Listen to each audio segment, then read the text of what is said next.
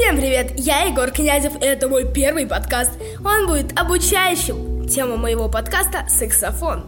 За изобретение саксофона мы можем сказать спасибо бельгийскому мастеру Адольфу Саксу.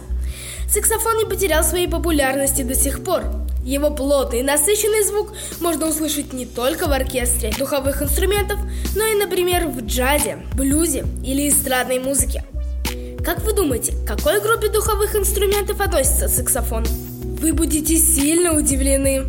Но это деревянный духовой инструмент. Да-да, именно так. Ведь звук у саксофона воспроизводится благодаря чему? Правильно, трость, которая чаще всего производится из дерева или камыша. Корпус саксофона может быть прямым или изогнутым.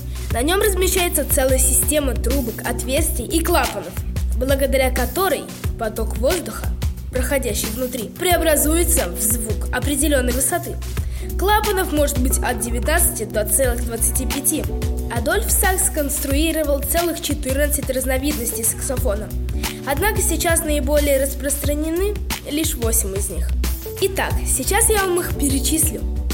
Если вы исполнитель лирических мелодий, вам подойдет саксофон сопрано – Благодаря своему высокому, пронзительному, но в то же время достаточно мелодичному звучанию, саксофон сопрано нашел применение как в классической, так и в эстрадной музыке. Если вы только начинаете знакомство с саксофоном, как я, вам подойдет саксофон альт. Богатый, бархатный тембр альт-саксофона отлично звучит как сольно, так и в ансамбле. Тенор – вторая по популярности разновидность саксофона после альта. Он больше, тяжелее, и сложнее для продувания, чем альт.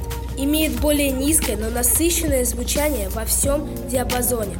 Подходит для минорных и мажорных композиций. Применяется как в академической, так и в популярной музыке, а также в военных оркестрах. Если вам нужен мощный глубокий звук, то это саксофон-баритон. Но будьте осторожны, нижнем и среднем регистрах при попытке выйти наверх звук теряет насыщенность и становится хрипловатым. Впрочем, это и его шарм.